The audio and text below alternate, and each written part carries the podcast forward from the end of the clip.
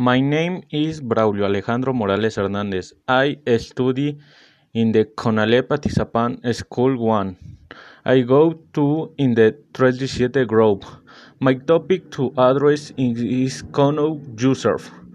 Then I will answer the following question. Number 1.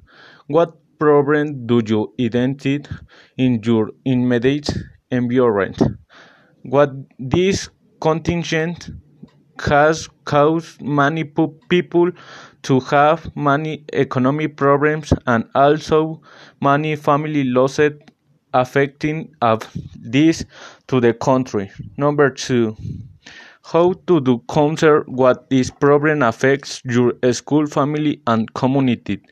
It affects is a student not being able to attend school since it they know the same to take class online because they do not have you enjoy knowledge to learn.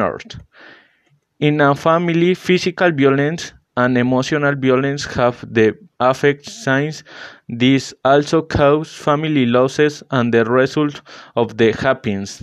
In the community, unemployment and the emotional state affect many people have lost their hopes and because they do not have the means to pray for their needs and because they feel desperate for not finding a solution.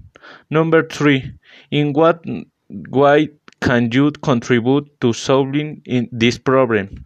My contribution is to follow indication have we the work have an organization what is the best to say at home and if they go to wear the masks use antibacterial gel and keep their unstained distance and with this I conclude to topic to topic Know Yourself.